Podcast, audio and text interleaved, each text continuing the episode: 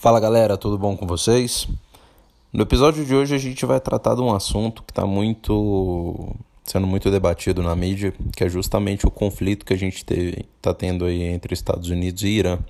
Recentemente, os Estados Unidos arquitetou um ataque contra é, o general Soleimani do Irã, que se encontrava no Iraque, e isso acendeu uma série de tensões pelo mundo, inclusive é, chegando a ser um dos temas mais comentados no Twitter sobre se você poderia ter uma terceira guerra mundial ou algo do tipo.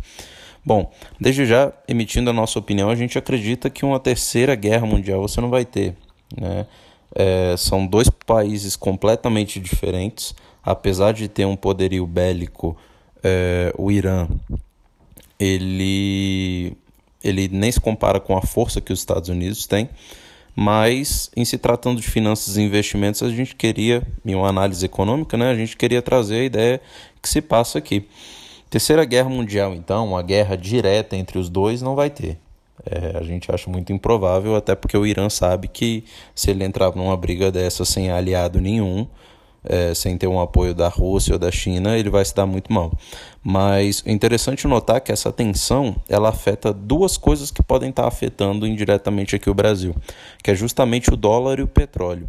O que, que acontece? O dólar ele é um ativo de proteção.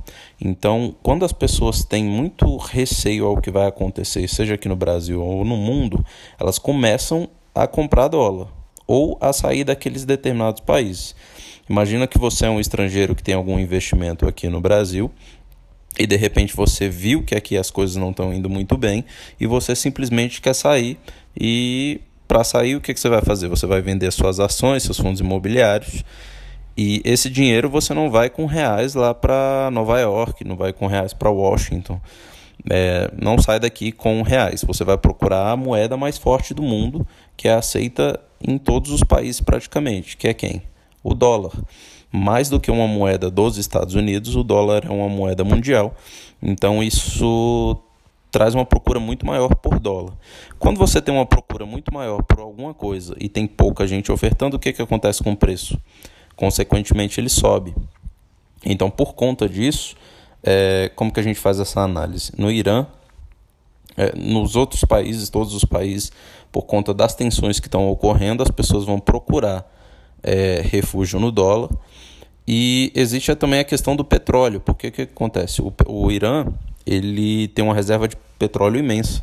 Saiu no exame nos últimos dias de que o Irã tem estimado 53 bilhões de barris de petróleo é, então é uma quantidade imensa de, de reservas de petróleo que ele tem. E o que, que acontece? Como a gente está tendo conflito no Irã, é, a gente tem um problema de demanda. O que, que acontece? Existe uma demanda mundial por petróleo, certo? Só que você faria negócio com um país que no momento está tendo um conflito armado, uma possível guerra, onde está tendo uma crise existencial no país? Provavelmente que não. Então isso dificulta porque as pessoas que geralmente demandavam petróleo do Irã não vão demandar, vão procurar com outras pessoas. Se você diminui a oferta que você estava tendo é, a respeito do, do, do petróleo e tem muita gente indo procurando, como é o, estado, o caso dos Estados Unidos, que os Estados Unidos demanda muito petróleo, eles consomem muito petróleo do mundo, acontece que o preço do barril do petróleo vai acabar subindo. E o preço do barril do petróleo subindo vai fazer com que afete justamente o preço da gasolina aqui no Brasil. Afetando o preço da gasolina no Brasil, a gente já viu o que aconteceu com a greve dos caminhoneiros. Né? Então imagina esse, esse barril de petróleo subindo de preço, hoje em dia está mais ou menos 70 dólares, a gasolina passando de 4,40 mais ou menos aqui o que a gente encontra em Brasília, passando para patamares aí de R$ 5,50. Com certeza isso vai causar um incômodo, um desconforto muito grande isso é a consequência que a gente chama do termo inflacionário, ou seja, os preços vão começar a aumentar. E quando os preços aumentam, a medida que o Estado tem é justamente de aumentar a taxa de juros.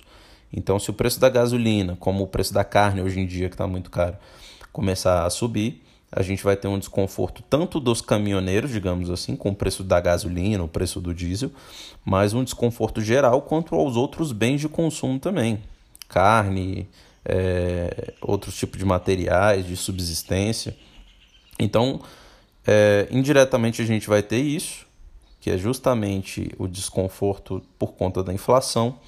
Rapidamente o Estado vai intervir justamente para elevar a taxa de juros, para que você não tenha não tenha um, um, uma depreciação muito grande do poder econômico, do poder da moeda. E com isso, a gente tem um impacto nos investimentos de que, com a taxa de juros subindo mais, a gente, se você avaliar os últimos cinco anos, por exemplo, 2015, 2016, que a gente teve a crise, a procura pelos títulos públicos era muito alta, porque um título público pagava 14, 15% mais ou menos é, só para você investir nele, no final do ano você tinha isso de retorno. Pergunta: por que, que você ia investir em ações ou fundos imobiliários sendo que você tinha um título público que estava te pagando tanto dinheiro? Além disso, por conta das incertezas econômicas do país, você tinha todo o risco país, você não queria estar investindo nisso porque você não sabia se a economia ia se recuperar e diversas outras questões. Se você pegar a maioria das ações negociadas em bolsas, você vai ver que elas estavam é, bem depreciadas, bem baratas por conta disso. Pegar Itaú, Banco do Brasil, a cotação de hoje em comparação com 2015 é muito maior. Então, quando você tem essa situação de elevação da taxa de juros, a maioria dos investidores vão procurar por investimentos com maior segurança, justamente porque não tem prêmio de risco. Prêmio de risco é o seguinte: você tem mil reais para investir e você pode investir num título público um, num Tesouro Selic, por exemplo, que vai te pagar 4,5%, a taxa de juros hoje está 4,5%, vai te pagar 4,5%. Por que, que você vai investir em ação ou fundo imobiliário se ele te pagar a mesma coisa? Não faz sentido, entende? Você vai estar tá tomando risco desnecessário. Por conta disso, você sempre tem que ter um prêmio de risco, ou seja, você tem que estar tá sendo remunerado a mais do que 4,5%, porque você ousou tomar risco em ações ou em fundos imobiliários. E o que, que acontece se a taxa de juros subir por conta da inflação? Justamente a gente vai ter um efeito de depreciação dos fundos imobiliários e das ações. Mas esse é um panorama, é só uma explicação para vocês entenderem. A gente não acredita que esse conflito ele vai tomar proporções gigantescas, mas que vai vir uma retaliação por parte do Irã, com certeza.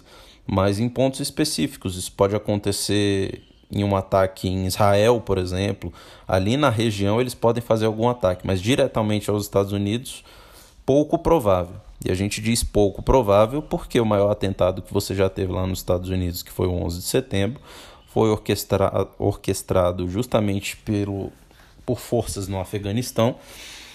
É, em comparação ao Irã, ele tem muito mais poder bélico e poder econômico para orquestrar um ataque. Né?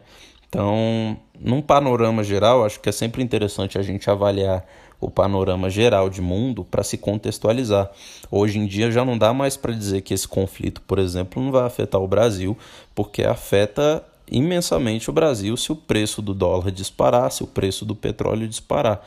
Principalmente o preço do petróleo, porque a gente trouxe um caso emblemático aqui para vocês, que foi justamente a greve dos caminhoneiros que paralisou o país inteiro.